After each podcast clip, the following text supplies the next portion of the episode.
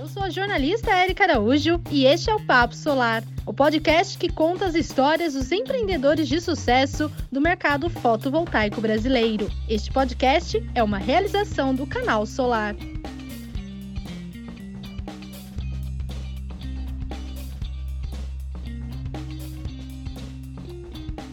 O projeto de lei 5829, que cria o marco legal da GD, foi aprovado pela Câmara dos Deputados em agosto. E agora a expectativa é que a proposta seja aprovada pelo Senado e sancionada pelo presidente até o fim deste ano. O texto determina, entre outras coisas, que consumidores que já possuem sistema de geração distribuída permanecerão isentos de cobranças até 31 de dezembro de 2045. Em um papo com Enar Tribucci, advogado especialista no setor elétrico e que acompanha o mercado fotovoltaico desde 2012, falei sobre as expectativas de tramitação do PL 5829 no Senado, as mudanças que devem acontecer e o impacto que elas trarão nos próximos meses. Quer saber mais? Então continue ouvindo este episódio do podcast Papo Solar.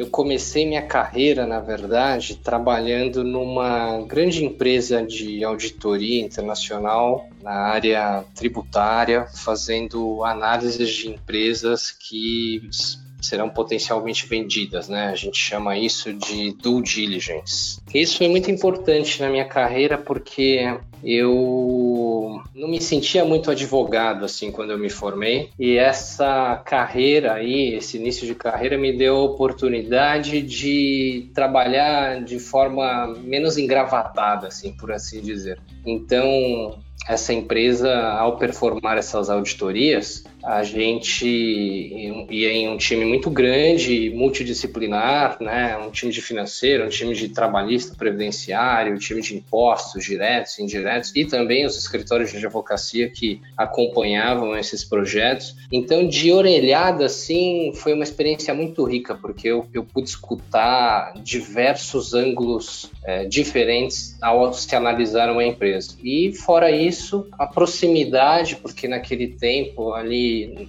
nos anos 2006, 2005, as auditorias elas eram feitas muito em loco, né, fisicamente. Então, a gente tinha a oportunidade de entrevistar possivelmente é, os proprietários dessas empresas que seriam vendidas e, e diretores, cargos de, de alta gerência e como um, um recém-formado ali, muito jovem, foi uma experiência muito gratificante para mim, para entender como que funcionava uma empresa.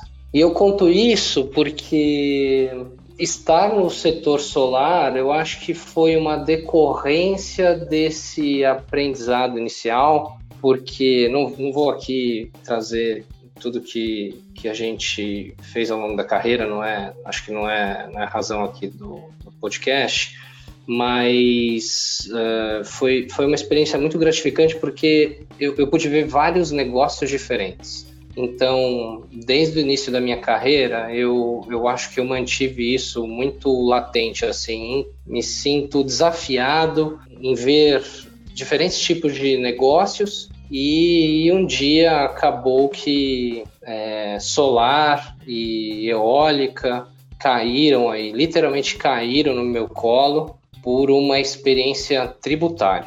E aí eu falo um pouquinho desse momento, né? Eu, eu trabalhava no escritório ali mais ou menos em 2011, 2012, e a gente estava atendendo um grupo português, um grupo estrangeiro que queria é, iniciar suas atividades aqui no Brasil. E eles pegaram contratos muito grandes aí para instalação de estruturas metálicas por conta da construção dos estádios que estava ocorrendo ali pré-Copa do Mundo, né? A Copa do Mundo foi em 2014 aqui no Brasil. E esse mesmo grupo quis participar da licitação da usina solar que foi construída, hoje já, já é operante, né? Ali no estádio do Mineirão, uma usina de 1.3K e que para a época era algo assim muito inovador, porque a gente não tinha no Brasil tudo isso que a gente tem de equipamento e para estruturar toda essa parte tributária era muito complicado, né? Porque imagine você, tudo foi importado, absolutamente tudo. E quando a gente pensa num, numa usina solar, as pessoas acabam pensando nos principais equipamentos, né? Um tracker, um inversor, os módulos, mas uma Sim. usina solar é composta por muito mais que isso. Então eu tive que conversar muito com engenheiros, pegar a planilha ali em Excel e catalogar todos esses itens e, e, parece que me veio um flash como se fosse ontem, assim, eu lembro que eu passei noites em claro com duas telas de computador ligada, é, pegando o Google para verificar o que, que significava cada um daqueles itens e tipificá-los para enquadrá-los na nossa legislação tributária que é esparsa, né? desde PIS/COFINS, tabela TIP, imposto de importação, ICMS. É... E aí esse cliente felizmente ganhou esse, essa licitação. Acho que fizemos um bom trabalho ali naquele momento, porque de certa forma a gente conseguiu equalizar a questão fiscal. E aí a gente acabou atuando também no setor é, de energia eólica, por conta desse aprendizado relacionado a benefícios fiscais de equipamentos de energia renovável, em especial o convênio 10197, que, que abrange aí solar e eólica. E foi assim, Érica, que a gente começou. Foi um projeto que, se a gente olhar para hoje, ele é pequeno, né? 1.3 kV é um projeto pequeno, diante de toda essa matriz que a gente tem, em especial solar aí, que tem crescido de forma pujante. Mas foi assim que eu caí de paraquedas no, no setor de energia renovável e, e, em especial solar. Fez você se preparar muito pelo mercado, né? Pelo a experiência que você relatou aqui, trazer um projeto de uma potência tão baixa hoje, a potência solar instalada já ultrapassa os seus 6 gigawatts. Então, realmente é muito esclarecedor. E hoje você também atua como diretor tributário da ABGD, que é a Associação Brasileira de Geração Distribuída como que é a sua atuação, como que você dá suporte a quem está no setor solar? sei que você também falou do setor eólico, que é um segmento que você atua, você não é exclusivo de solar, mas quais são os tipos de serviços que você disponibiliza no mercado? Depois ali de 2012, eu acabei, por conta dessa experiência aí em fazer planejamentos tributários envolvendo instalação né, de parques solares, é, a gente acabou trabalhando no primeiro projeto que foi financiado é, pelo BNDES aqui no Brasil, que foi o projeto de Pirapora, que é um projeto reconhecido aí internacionalmente, né, um projeto de 400 megas. E aí a gente acabou tendo que abraçar um pouco mais do que conhecia aí, é, não só tributário, mas constituindo um time multidisciplinar para também é, negociar os contratos, é, toda a questão societária, questões de financiamento. Então, a, a experiência tributária foi o que nos uh, introduziu ao setor, mas a gente faz muito mais do que tributário. Acontece que, por conta desse, dessa minha especialidade, que de fato, né, durante toda a minha carreira eu, eu direcionei ainda continuo direcionando ao conhecimento tributário, a gente enxergou um, um caminho aí é, muito bom para o setor de geração distribuída e sendo assim muito grato por uma pessoa especial, um amigo espanhol que era diretor de uma empresa aqui no Brasil. Eu não enxerguei o setor de geração distribuída, foi ele mesmo que no almoço falou: Inar, futuro vai ser net metering. Lembro dele com o sotaque espanhol falando isso. E eu falei, mas o que, que você está falando, né? E aí eu comecei a estudar aquilo e, e vi que tinha ali uma celeuma tributária por conta da, da isenção do ICMS, se tem incidência de ICMS ou não, é, é, proibido vender energia, mas como é que a gente faz então esses contratos? E, e, isso me brilhou os olhos, assim, porque se tem algo que eu tenho feito desde o começo da minha carreira é planejamento tributário. Quando a gente fala planejamento tributário, as pessoas acham que você simplesmente vai lá enxerga um número mágico, desenha ali uns quadrinhos no PowerPoint e a vida segue. Mas o planejamento tributário para parar em pé, você precisa que os contratos, preenchimento de obrigações acessórias, uma série de outros atos são demandados para que um planejamento tributário pare em pé e, em especial, a estruturação de um negócio. Né? Se você pensar nas principais bancas de advogados no país e, e, por assim dizer, as melhores, tecnicamente, ela sempre caminha, sempre tem ali bons pares é, de contrato societário e um tributarista ao lado para trazer mais otimização nessas operações. E eu acho que, que foi isso que, que me brilhou os olhos de GD, esse desafio que tinha ali à frente. Eu lembro que no começo ali das discussões, principalmente nas associações do setor, é, todo mundo falava: Poxa, mas não pode vender energia, então isso daqui não dá para fazer. E eu, eu olhei ali e falei: Não, acho que dá sim, deixa eu pensar como que eu vou montar isso. É, e de lá para cá a gente tem, tem surfado essa onda aí, acho que a gente virou uma certa referência enquanto escritório de advocacia no setor GD justamente por essa visão multidisciplinar. E ser diretor tributário da ABGD, eu acho que foi uma consequência.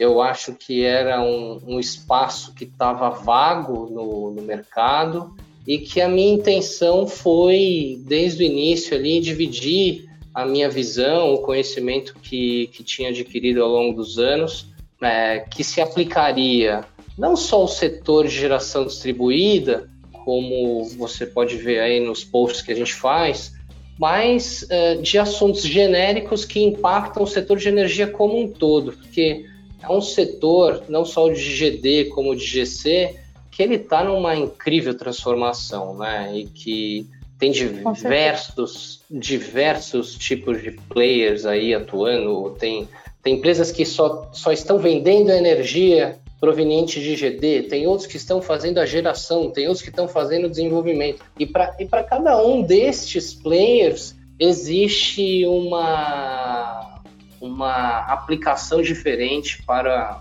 o direito tributário é muito complexo, né? Vai além de fazer simplesmente contabilidade e verificar os impostos e taxas que têm que ser pagos. É como você mesmo disse, tem que ter todo um planejamento até para sustentar a empresa. Acredito eu, uma empresa que não tem planejamento em todas as suas vertentes, ela está tendendo ali ao fracasso. É, eu, eu acho que o setor de GD, ele tem, tem um ônus e bônus aqui. O grande bônus dele é que ele é um setor inovador, tem muita coisa para ser criada. Já o, o ônus que eu vejo é que esse crescimento, essa inovação, ela acaba fazendo com que coisas que geralmente em indústrias mais sólidas já, já são batidas e discutidas, esse setor acaba deixando ao largo e acaba esses empreendedores acabam analisando em um, em um posterior momento. E não tem nada de errado disso, né? É, na verdade, não dá para fazer tudo, né? Eu acho que tem que aproveitar o momento, quer crescer, tem que investir dinheiro nesse crescimento, tempo, dedicação e algumas coisas vão ficando para trás e, e depois uh, chega um momento que esses empreendedores têm mais tempo e mais recursos financeiros para serem analisados. É, e no que diz respeito a, a, não só a parte tributária, mas a toda a questão jurídica, eu acho que conforme vai passando o tempo, assim como a, tudo na vida, né, a gente vai adquirindo mais conhecimento, a gente vai vendo quão ignorante a gente é. E, e, esse empreendedor fala, poxa, eu acho que tem, tem muita coisa aqui que eu poderia melhorar, tem coisas que, que eu deixei passar, e eu acho que é, é, é, é nesse perfil de empreendedor que o nosso escritório se encaixa bem, né? Que ele queira ter uma assessoria jurídica especializada, qualificada, para ajudá-lo a, a manter esse crescimento dele perene. E, e para cada um desses empreendedores, eu acho que tem uma receita diferente, não tem uma receita única. É muito comum que alguns clientes falem: ah, mas o lucro presumido é melhor, ah, o lucro real é melhor. Poxa vida, semana passada eu estava num evento e, e, ficou claro assim para mim, era um, era um evento que tinha alguns integradores, e para cada um deles existia um regime tributário diferente, porque a operação de cada um deles é era diferente de uma das outras. Então, é, esse olhar mais atento, cuidadoso, é algo que a gente gosta de fazer e pretende continuar ofertando aí para os nossos clientes. Afinal, não existe uma receita mágica, né? Receita de bolo que todo mundo vai aplicar no seu negócio e vai dar o mesmo resultado, né? É igual você comentou, cada Cada empresa tem a sua visão, a sua missão, seus princípios e também o objetivo. Então, acredito que cada uma delas tem que ter o seu próprio regime e se encaixar. Einar, agora eu quero falar com você sobre o marco legal da GD, que é o projeto de lei 5829. Eu quero ver a sua opinião sobre essa proposta. Para você, quais são os pontos positivos que essa lei trará, se caso for aprovada e sancionada, e quais pontos negativos que vão impactar o mercado fotovoltaico, o mercado de geração distribuída como um todo? Eu acho que o principal ponto que o PL 5829 endereça é a questão do direito adquirido. Eu acho que, que esse é o ponto feliz aqui do PL.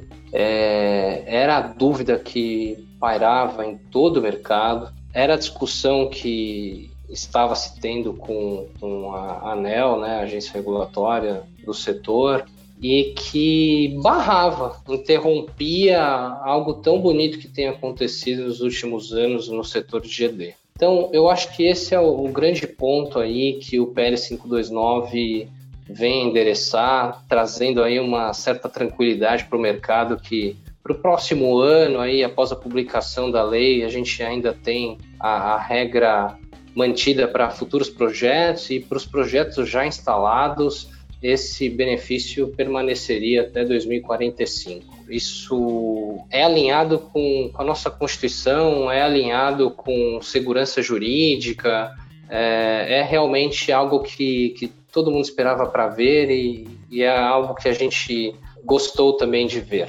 Né? Afinal, também atuamos nesse setor e, e, dependemos bastante que essa regra fosse mantida por mais algum tempo. É, fora isso, eu acho que traz outros benefícios, como por exemplo diminuição do custo da demanda contratada para usinas geradoras, agora, agora nomeadas comunidade consumidora geradora, né, através do marco legal da GD, estruturações de financiamento envolvendo debêntures incentivadas, é, FIPE, dando aí um, um novo, uma nova tração né, para esse mercado que, que exige capital intensivo e também alguma facilidade é, relacionada à geração compartilhada, com o viés aí de democratizar o acesso à geração distribuída, em especial trazendo aí novos mecanismos, para, novos mecanismos através de institutos jurídicos para entrada e saída de participantes. Eu acho que, acho que em geral é isso, Érica. E sobre os pontos negativos, tem algum que você acredita que a gente precisa estar atento quanto à votação que ocorrerá no Senado, que a proposta já está no Senado para apreciação, ainda não colocou-se em, em votação, não, ainda não saiu um relatório novo sobre esse texto, mas quais pontos você acredita que é preciso estarmos atentos para essa proposta? É, não queremos aqui ser pessimistas, né? Não, não, é a mensagem que a gente quer dar aqui, mas apesar de todos os pontos benéficos que traz o, o marco legal, a gente, como operador do direito, identifica algumas falhas no texto e que certamente sofrerá aí uma análise um pouco mais detalhada do Senado haja visto que precisam estar em consonância com todo o ordenamento jurídico brasileiro. Então, eu cito aqui exemplos. O marco legal da GD ele está prevendo que um consórcio seja tanto de pessoas físicas quanto de pessoas jurídicas. Mas na verdade o consórcio ele ele já está é, normatizado na lei das SA, onde é, é bem claro, né? Ela é, ela é bem clara de que para participar de um consórcio precisam ser empresas. Então, ao marco legal da GD, que é uma lei posterior à lei das SA, a lei das SA de 76, em teoria, o marco legal da GD viria a revogar o que a lei das SA dispõe sobre o que quem pode participar de um consórcio. Outro ponto também é a possibilidade de geração compartilhada através de associações civis de quaisquer tipos. É, mas associações civis de quaisquer tipos não existem, né? Na verdade, não que não existem, mas é muito abrangente. Um casamento, por exemplo, é uma associação civil. E quando a gente vai na, no Código Civil para entender o que, que pode ser considerado uma associação civil típica, né? Uma associação civil, ela não, não deve almejar benefícios econômicos. E, e quando a gente utiliza aí uma associação civil nos modelos de geração compartilhada é algo que, que precisa ser analisado com um pouco mais de cautela, porque o desconto na energia é, de certa forma, um benefício econômico. Então, apesar de todo voluntarismo aí em trazer novas possibilidades para geração compartilhada, eu vejo com um pouco de preocupação em relação a essas questões técnicas, porque, bem ou mal, os modelos né, de geração compartilhada através de cooperativa, consórcio, eles funcionam, eles têm funcionado. Não é, não é isso que tem obstado o crescimento de geração compartilhada. Já visto todos os investimentos que têm sido feitos e que vários players já anunciaram que farão para geração compartilhada. Acho que esses são os dois principais pontos que vi. E outro que me, me, me vem à cabeça agora também, Érica, é o do RAID, porque em que pese o RAID ser uma excelente notícia de diminuição do CAPEX, eu fico bastante preocupado com o procedimento com que o RAID será dado para esses projetos de GD, porque quando a gente verifica como ele é realizado nos projetos de geração compartilhada, é um rito um rito um pouco mais moroso, né? Você tem que primeiro pedir uma aprovação com base no custo orçado dessa usina perante o Ministério de Minas e Energia. Isso depois é chancelado ali na ANEL e posteriormente se submete à Receita Federal para conseguir é, um ato declaratório sobre esse benefício. E o meu receio é de que alguns players acabem obtendo o benefício do RAID, enquanto outros não. Seja porque um parecer de acesso vai vencer, seja porque o valor da usina aumentou por conta de variação cambial, inflação. E uma vez eu escutei de um empresário do setor de geração de geração centralizada que me disse o seguinte: eu preferia que não existisse o RAID, porque assim a regra ia ser a mesma para todos. Não que uns conseguem outros não conseguem. E eu acho que isso talvez se aplique para GD, talvez de forma ainda mais gravosa, né? porque são, são projetos muito mais rápidos em termos de instalação desses parques do que um projeto de geração compartilhada. É a burocracia, né? O, o processo acaba atrasando. E aí a pessoa acaba optando por não, não ter esse benefício. Seria nesse sentido, né, Iná? Exatamente, porque cada mês que passa para você esperar um eventual benefício, uma locomotiva está passando, né? Seja seja uma alteração cambial, seja uma inflação, como a gente está vendo nesses últimos anos aí, de forma impressionante, e também a própria perda de receita, né? Uma perda de oportunidade. Não vou esperar um benefício do range, sendo que eu tenho um contrato para entregar essa energia a X valor a partir de um determinado período. Então, a gente não pode, com benefícios fiscais, tentar regular a economia. Eu acho que esse é o grande problema. Entendi. E a questão do ICMS? O PL 5829 chega a tratar desse assunto ou realmente ele não trata porque é outra competência, né? não cabe legislar em uma lei, em um projeto de lei, mas sim estadual? Com certeza, né? O, o marco legal da GD não tem competência para tratar da questão do ICMS. O ICMS ele tem de forma hierárquica, né? Então a gente tem o ICMS tratado na Constituição Federal, depois a Lei Candir, a Lei 80, a Lei Complementar 87, e cada estado vai entrar nos pormenores do ICMS, desde que limitado ao que dispõe a Lei Complementar e a Constituição. Então, o marco legal da GD ele não tem o condão de tratar da isenção na geração distribuída. O que tentaram fazer no marco legal da GD é trazer a possibilidade de que as unidades consumidoras participantes de um modal de geração compartilhada, seja um consórcio, uma cooperativa, uma associação, podem transferir a titularidade da sua unidade consumidora para o nome do consórcio ou da cooperativa,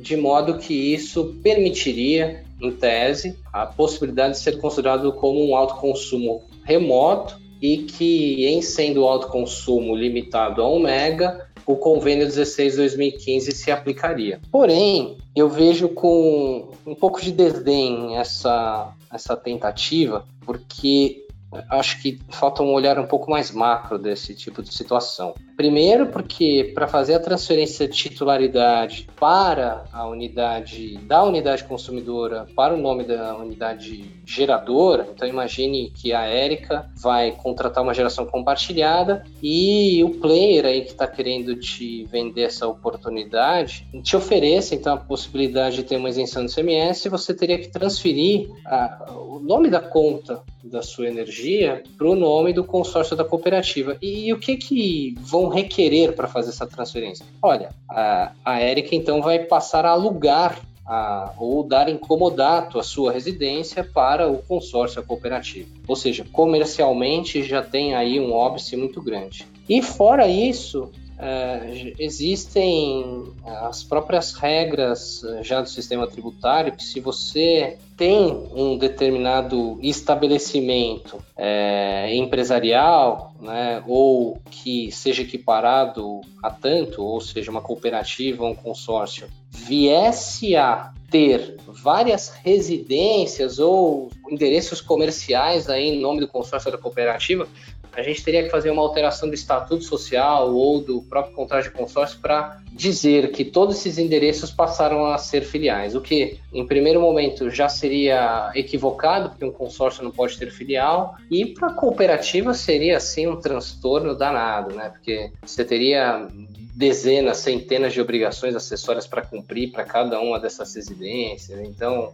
é, eu acho que a ideia, a ideia foi, foi de boa fé, mas tecnicamente ela, ela, ela certamente acho que será melhor analisada no Senado e acredito que não deve prosperar. Não sei se enxergaram tudo isso, mas é, é, o que a gente pensa sobre essa parte do texto. Tá? O último ponto que eu gostaria de comentar com vocês sobre o texto da, do PL 5829 é, refere-se ao tempo que a ANEL vai ter para valorar os benefícios da geração distribuída após o CNPE definir as diretrizes. Qual que é a sua análise desse tempo? O que, que você aguarda que a agência faça nesse período? Pois é, eu acho que já havia sido pronunciado pelo, pelo CNPE de que a ANEL deveria obedecer a essas diretrizes. Então, isso eu acho que não foi nada de muito novo. E acho que o prazo de 18 meses aí para que a ANEL possa estabelecer os cálculos para valoração dos benefícios, ele não é curto, mas eu acabo achando que isso é, é um, é um problema circular, porque já havia, já havia essa diretriz do CNPE, a ANEL não fez isso, e as diretrizes que estão colocadas no marco legal, elas ainda assim são genéricas, né? Porque fala que a ANEL deverá observar os benefícios locacionais da GD ao Sistema Interligado Nacional, compreendendo as componentes da geração, perdas elétricas, questões de transmissão e distribuição. Então, veja, são muito abrangentes, não são não são diretrizes é, mais apertadas para que a ANEL se limite nessa valoração. Então, quando você me pergunta sobre o prazo, minha preocupação não é o prazo, minha preocupação é que essa valoração ela seja um pouco mais do mesmo. Acredito que o seu receio é o receio de muitas pessoas que atuam no mercado fotovoltaico. Além do que desse período, né, depois que a gente passar os 12 meses de vacância da lei, muitas pessoas ainda estão incertas sobre o que, que vai acontecer e isso pode prejudicar investimentos. Qual que é a sua opinião sobre isso? Com certeza, eu acho que que continua um ar aí de insegurança e o que a gente sente do mercado é que os players têm aí uma boa janela aí de 12, 18 meses, tem uma questão temporal também que algumas regras para algum, algumas solicitações seriam até 2030, né? Para aqueles que entrarem com solicitações de acesso do 13 terceiro mês até o 18 mês. Então a gente está falando aí de um ano e meio de janela boa, ainda para entrada de, de novos projetos de GD, principalmente esses projetos maiores e acho que vai em consonância com a própria abertura do mercado livre a partir ali de 2024. Então, eu acho que GD tem uma boa oportunidade para os próximos dois anos, mas que muita coisa tende a mudar, principalmente nas questões tecnológicas, as questões envolvendo baterias, que eu acho que não deve ser uma preocupação aí é, se a regra vai ser mantida para depois de 2029 ou se ela vai permanecer a 2045. Eu acho que eu acho que está difícil prever o futuro aí nesse setor de energia. A gente tem que aproveitar esses próximos dois anos aí para a GD. Com certeza. Falando de previsão, qual que é a sua opinião? O texto como está? será aprovado no Senado sem alteração? Ou você acredita que não, que terão alterações na proposta? Em relação a essas questões jurídicas, eu acho que haverá aí uma análise técnica do Senado e eu sinceramente espero que seja alterada, tá, Érica? Eu, eu acredito que essas partes devem ser alteradas com receio de que possam gerar mais problema do que solução. Então, essas questões jurídicas eu acho que sim. Em relação às questões de direito adquirido, questões temporais aí, né, todo esse escalonamento aí do pagamento do fio, eu acredito que não. Eu acho que, que houve um consenso entre principalmente distribuidoras e, o setor de geração distribuída. Então eu acho que nessa, nessa frente não, o Senado não deve entrar muito não. Mas eu acho que algum, algumas outras partes do texto devem sofrer alguma alteração sim. Perfeito. E a sua expectativa é que o texto seja aprovado até o final do ano? Muitas pessoas acreditam né, que ele vai ser sancionado até o final deste ano. Você que acompanha esse setor, está é, vendo as diversas notícias no Senado, você acredita que esse prazo vai ser até o final deste ano? É, hoje mesmo eu vi um post da, da BGD, onde nossos representantes estavam com, com o relator pelo Senado e que foi, foi colocado colocado aí por ele que deve tratar esse, esse assunto com urgência, ele sabe da necessidade da aprovação desse projeto. Então, Acho que sim, acho que a gente deve ter alguma movimentação ao longo do ano pelo Senado, só acho difícil dizer se ele vai ser aprovado na sua íntegra ou alguma coisa pode vir a mudar e tenha que voltar aí à própria Câmara para deliberação. Entendi. Bom, Inara, a gente conversou bastante aqui sobre o marco legal, sua atuação no setor. E para a gente finalizar, eu gostaria que você compartilhasse aqui com os profissionais do setor solar, do setor elétrico como um todo, algum case, algum projeto que você tenha participado, que tenha sido um desafio, mas que deu o norte para sua carreira como é hoje. Eu acho que o projeto de Pirapora foi um grande aprendizado é, foi um projeto muito grande. O nosso escritório era muito pequeno. Foi um divisor de águas aí na, na minha vida. A gente fez muita coisa nesse projeto. É, e quando a gente pensa assim, poxa, um advogado trabalhando num projeto, projeto realmente é isso que, que na engenharia a gente vê e é algo tão bonito, né? Algo que você desenha, almeja, projeta, né? Vislumbra isso lá para frente pronto. E, e, e, esse projeto de Pirapora foi isso. Assim, a gente começou do zero, desde a constituição da, da empresa para o EPCista que participou, foi o primeiro projeto financiado pelo BNDES, então a gente teve interações aí com o BNDES a ponto de, de ensinar até como que trabalhar a quatro mãos de como as informações teriam que ser prestadas e, e ver aquele um milhão, mais de um milhão de módulos fotovoltaicos e, e tive o prazer de visitar essa usina algumas vezes é realmente incrível. Assim. Eu acho que foi ali que, que eu vi que estava fazendo o que eu amava e que continuaria a fazer durante muito tempo. A satisfação do trabalho realizado, né? Deve dar uma sensação de conquista muito grande. E para a gente encerrar, Enara, eu gostaria que você deixasse um conselho para quem pensa em atuar no mercado fotovoltaico ou até mesmo para quem já atua há muito tempo, mas que precisa de um gás, né, para enfrentar aí os próximos meses essa mudança na lei. E o que, que você aconselha? Eu aconselho fazer o feijão com arroz. Eu acho que o menos é mais. O setor de energia ele é muito vasto. Quando a gente olha de fora, a gente olha algo assim, algo etéreo, e quando você entra nele, você vê que ele é enorme, né? E, e, eu acho que foi o que aconteceu com a gente aqui no escritório. A gente foi fazendo pequenos, mas bons projetos, e, e assim a gente tem, tem aprendido cada vez mais nesse setor de energia que é incrível, mas extremamente vasto. Então, você achar que vai fazer tudo e começar a ter ideias muito megalomaníacas, eu acho que, que a chance de ter menos sucesso, não vou dizer insucesso, mas menos sucesso é maior.